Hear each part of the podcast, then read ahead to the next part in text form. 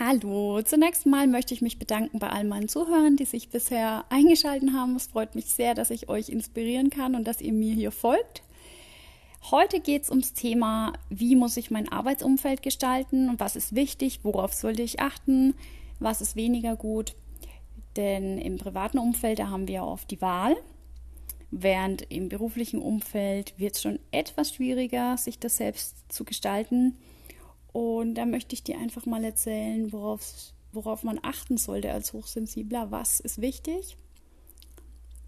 Du bist ja sehr feinfühlig und nimmst die Stimmungen deiner Kollegen wahr und ähm, auch wenn mal was nicht so gut läuft und es ist einfach wichtig von, ich sag mal, das Wichtigste sind wirklich freundliche Kollegen, weil dieses Zwischenmenschliche, wenn man mit den Leuten den ganzen Tag zusammen ist, man verbringt ja doch die meiste Zeit auf der Arbeit, ist es einfach wichtig, dass das passt, dass dir keiner irgendwas Schlechtes will, sondern dass die alle äh, wohlwollend sind zumindest.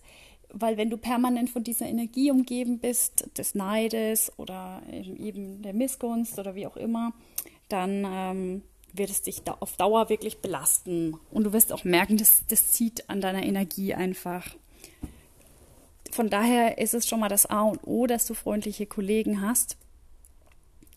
Außerdem ist es für dich wichtig, da du sehr gerne eigenverantwortlich arbeitest, dass dir niemand über die Schulter schaut, dass du soweit ähm, deinen Verantwortungsbereich eben hast und den auch ähm, erfüllst und ja in gewisser Weise so ein bisschen Eigenständigkeit mit dabei ist.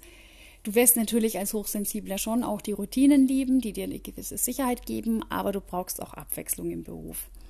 Deshalb ähm, finden sich viele Hochsensible in sozialen Berufen wieder. Entgegen dem, dass man ja, dass ja dieses Zwischenmenschliche auch Energie zieht, ähm, finden nämlich Hochsensible eine Sinnerfüllung. Und dann, das ist nämlich so der weitere Punkt, neben freundlichen Kollegen, einem guten Umfeld und eben auch ähm, dieser Eigenverantwortung ähm, ist es ganz wichtig, dass du einen Sinn in deiner Arbeit siehst. Drum sind viele Hochsensible einfach Sozialarbeiter, Heilerziehungspfleger, Kindererzieher oder Krankenschwester, also vieles in diese Richtung. Und es gibt natürlich auch ähm, Hochsensible, die im Büro arbeiten, aber sie sehen trotzdem einen Sinn in ihrer Tätigkeit. Sobald du keinen Sinn mehr in deiner Tätigkeit siehst, du bist ja jemand, der sehr stark auf Sinnhaftigkeit achtet und sich auch viele Gedanken über das Leben macht, im Gegensatz zu normalsensiblen Leuten, wird es dich langfristig nicht mehr erfüllen. Also du wirst dann irgendwann auf deinem Weg dir eine andere Tätigkeit suchen oder halt irgendwie nicht so glücklich werden, denke ich. Also so Darauf solltest du einfach achten, dass es für dich einen Sinn ergibt. Und wenn du den Sinn noch nicht gefunden hast, vielleicht darfst du ihn jetzt finden in deinem jetzigen Beruf. Dass du dich mal fragst, für was mache ich das? Tue ich das für meine Kunden? Tue ich das hier für meine Kollegen, weil die alle so cool sind? Tue ich das hier für einen höheren Sinn, weil ich im Umweltschutz irgendwas mich engagiere und Tierschutz? Ja, weil ich, weil ich mich für sozial engagiere aber es kann auch ein ganz anderer Sinn dahinter stecken. Wenn du zum Beispiel Verkäuferin bist im Supermarkt, dann kannst du dir sagen, mein Sinn ist, dass ich die Menschen mit Lebensmitteln versorge. Es gibt, denke ich, in jedem Beruf einen Sinn, aber es muss für dich selbst einfach Sinn machen. Ja, ganz wichtig für dich ist natürlich auch Wertschätzung seitens Kollegen, seitens Chef. Damit meine ich gar nicht so sehr, dass du im Mittelpunkt stehen möchtest und eine riesengroße Anerkennung brauchst.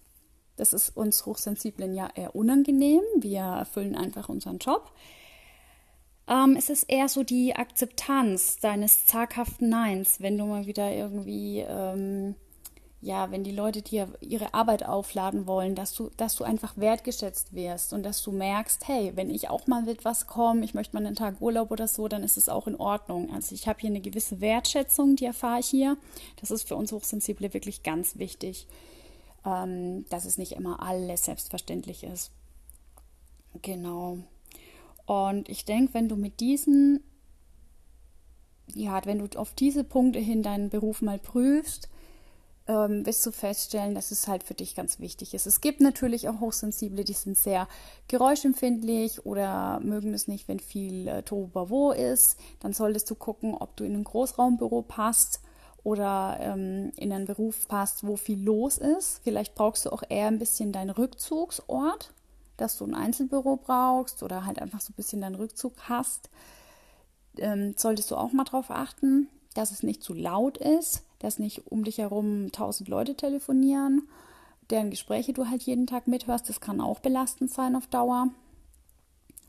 Ja, und ähm, was außerdem noch ganz gut ist, wenn du dir deine, Fre Fre äh, deine Freizeit, wollte ich schon sagen, deine Zeit frei einteilen kannst. Das heißt, ähm, wenn du dann doch mal aufstehen darfst, wenn dir danach ist, dich bewegen darfst und vor allem solltest du darauf achten, dass du regelmäßig etwas isst und nicht nur Zucker, sondern halt auch wirklich und nicht nur Kaffee, sondern halt wirklich auch, ähm, dass du dir Pausen gönnst, dass die Pausen eingehalten werden, dass du dich bewegen darfst, dass du nicht an irgendeinen Stuhl gefesselt bist und ähm, ja, das ist auch ganz, ganz wichtig für Hochsensible.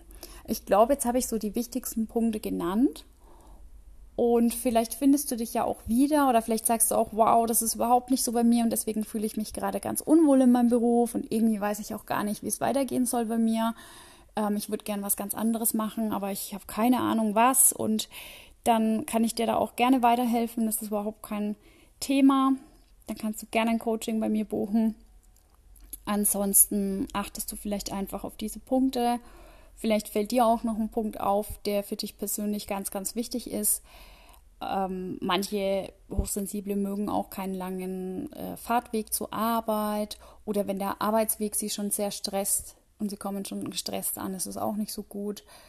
Ähm, solltest du natürlich darauf achten, dass du wirklich auf deinen Körper hörst, nicht so viele Überstunden oder am besten gar keine und dass du auch für dich einstehst, wie immer. Dass du lernst Nein zu sagen, dass du auch deine Grenzen hast, dass du dich nicht ausnutzen lässt. Ich denke, das sind so die wichtigsten Punkte, die ich jetzt hier genannt habe. Ich hoffe natürlich, dass du einen Beruf hast, der alle diese Punkte erfüllt und dass du dich wohlfühlst, weil wir verbringen so viel Zeit auf der Arbeit, dass es doch echt wichtig ist für unsere Gesundheit, für uns selbst, dass wir uns dort wohlfühlen. Und ich wünsche dir natürlich auch von Herzen, dass du einen Beruf hast, der dich erfüllt, mit dem es dir gut geht, der dich nicht krank macht und ja, ja, ich wünsche mir eigentlich, dass jeder so seinen Traumberuf hat, aber das ist wahrscheinlich ein, bleibt wahrscheinlich ein Wunsch. Ähm, nur, ich finde es einfach so traurig, wenn, wenn ich so sehe, wie viele Leute in ihrem Beruf so unglücklich sind. Ähm, das macht mich wirklich traurig zu sehen und wirklich Leute, die auch motiviert sind, die auch gerne arbeiten, aber wo sie einfach das falsche Arbeitsumfeld haben und, und dadurch irgendwie so unglücklich sind. Und ja, deswegen war es mir ganz wichtig, diese Podcast-Folge zu machen. Und ich freue mich aufs nächste Mal. Max Code. Bis bald. Tschüss.